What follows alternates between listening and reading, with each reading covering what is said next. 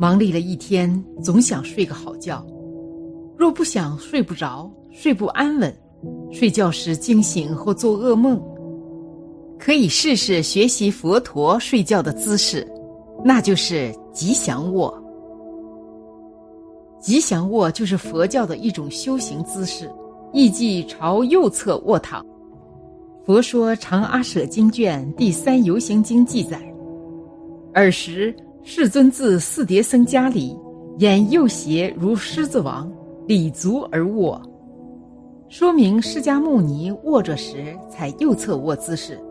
世上许多卧佛佛像也都是右侧卧姿。那怎样才是真确的吉祥卧呢？一，卧须右斜，名吉祥卧。睡觉的时候右斜而卧，这个两个脚要弯一点，把它合拢合起来。二，右手大拇指压放在耳垂珠后面，手掌至耳前，这样生理的气血会整个从背后往上延伸，即使你是在睡觉当中。还是处在一种用功修行的状态里面。第三，舌头顶上颚，跟修定一样，舌顶上颚，上头顶住，右手做个枕头摆在头下面，左手放在身上，这样右斜而卧是吉祥卧。以这种卧室入睡，即使突然离开人间，也不会堕入恶趣当中。智敏上师对右卧的讲解：这样子睡眠可以使身体安稳，没有动乱，晚上也不会睡得太沉，也没有噩梦等等。这个经上讲了很多好处，在我们现在科学来讲，右斜而卧也有它科学的依据。我们的肠胃的胃，它的口在右边，右斜而卧，可以把胃里面的东西都顺这个口到肠里去。不会积在胃里边，会使肠胃通畅了。那么照佛的说法，有更大的好处。所以说，一般都吉祥而卧。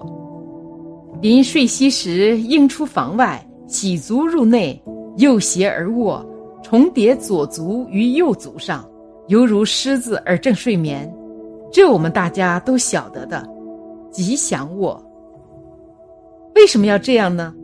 如狮子卧者，犹如一切旁生之中，失力最大，心高而稳，摧服于他。所以要这样去做的话，狮子就是这样卧的。那个时候，那个心高，他的心高不是心摆的高低，那个时候的心里面不像平常沉得很厉害，沉得厉害的时候，那时用心用不起来，所以那个地方还保持着能够用心的程度。而且很稳，这有什么好处呢？不被他所摧服，而能摧服于他。我们现在被烦恼摧服，你能够这样去做，就是睡眠的时候你还能摧服烦恼，这是它的特质。吉祥卧有四种功德：第一，身体不放松，不会因散乱而产生不如法的念头和行为；第二，不失正念，狮子是百兽之王。睡眠中不会失去正念，我们依此卧室而睡，也不会忘失修持善法的正念。第三，不会入于酣睡、深度昏沉，而能时刻保持警觉的状态。第四，不起噩梦，经常做吉祥之梦。释迦牟尼佛能彻知一切万法，他涅盘时在所有行为中选择这种姿势，必定对后学者有极大的利益。吉祥卧往生佛界。唐朝时弥勒信仰盛行，玄奘大师晚年临终时，发愿往生都率内院弥勒菩萨处，而且也成功了。这在《大唐大慈恩寺三藏法师传》中有记载。据经载，释迦牟尼佛受记弥勒菩萨将来会成为娑婆世界的下一尊佛，现居兜售天宫内院，后降生人间成佛。根据玄奘大师的发愿，到那时玄奘大师也跟随弥勒佛下生，广行佛事，为离开做好准备。唐高宗麟德元年，玄奘大师六十五岁，他依然在玉华寺翻译佛经。玄奘大师的晚年生活并不平静，与皇室的微妙关系、繁重的译经工作，都使他渐渐感到体力不支。也许是冥冥之中的感应，玄奘大师预感到自己的归期将至。在这一年的历史记载中，有他对一场的众生说。玄奘今年六十有五，必当足命于此家兰。经部甚大，每句不忠。努力人加勤恳，勿辞劳苦。这是玄奘大师第一次说出怕自己的工作无法完成的担忧之词。实际上，由于多年劳力翻译《大般若经》后，大师自觉身力衰竭，知无常将至。不久，大师又对弟子们说了一段话，几乎可以看作是大师的遗言：“吾来玉华本源般若，今经世寂中，吾生涯亦尽。若无常后，汝等前五亦从俭省，可以取虫果送。仍则山涧僻处安置，勿进公寺，不敬之身亦须平远。”这一年正月初三，玄奘大师的弟子恳请玄奘大师开始翻译《大宝集经》。玄奘大师翻译了开头的几行后，停了下来，静坐了很长的时间，平静而凝重地看着弟子们，说：“此经不轴于大般若同，玄奘自量气力不复半此。”死期已至，是非奢远。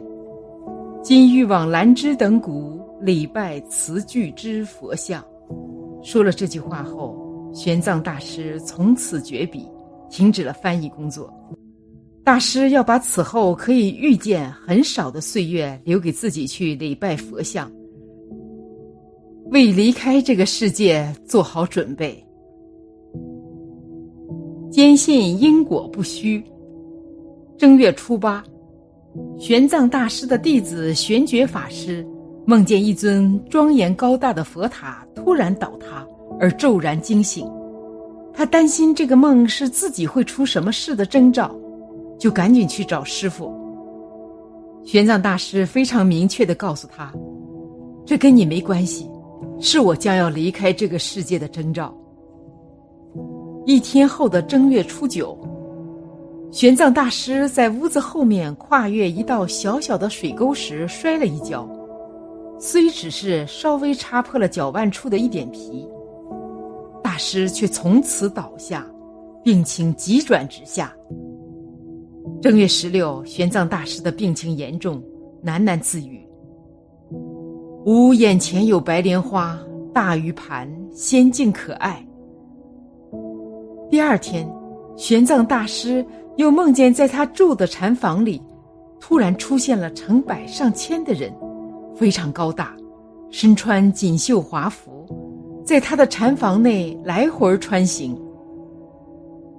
院子后面的山林之间，突然布满了鲜艳的金幡旗帜，林间奏响了各种各样的音乐，院门外停满了装饰华丽的车子，车上装满各式饮食。来供养大师。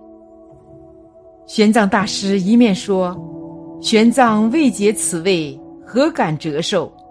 一面却在不停的进食。弟子唤醒师傅后，玄奘大师把自己刚才的梦境告诉随时在身边城市的慧德法师。法师非常恭敬的把大师的这些描述记录下来。玄奘大师对慧德法师说。玄奘一生以来所修福慧，准思相貌欲似公布唐娟，信如佛教因果并不虚也。发愿往生弥勒净土，在生命的最后时刻，玄奘大师还在细念着经典的翻译工作。他吩咐弟子把已经翻译完成的佛经编一个目录，看看一共编译了多少。统计下来，大师从西天求法请回来的佛经还有五百八十二部没有翻译。玄奘大师又吩咐弟子们为他造像写经，广为施舍。大师按照佛教戒律，把自己的东西全部施给寺里的僧众。玄奘大师做好了充分的准备，从容不迫的等待圆寂时刻的到来。从记载上看，玄奘大师的病情似乎稳定了一段时间。正月二十四日。玄奘大师让塑像工人在玉华寺的嘉寿殿竖起一尊菩提像，把骨架搭好。他召集所有翻译佛经的弟子，留下了在人世间最后的话：“玄奘此独身深可厌患，所作事必无益久住。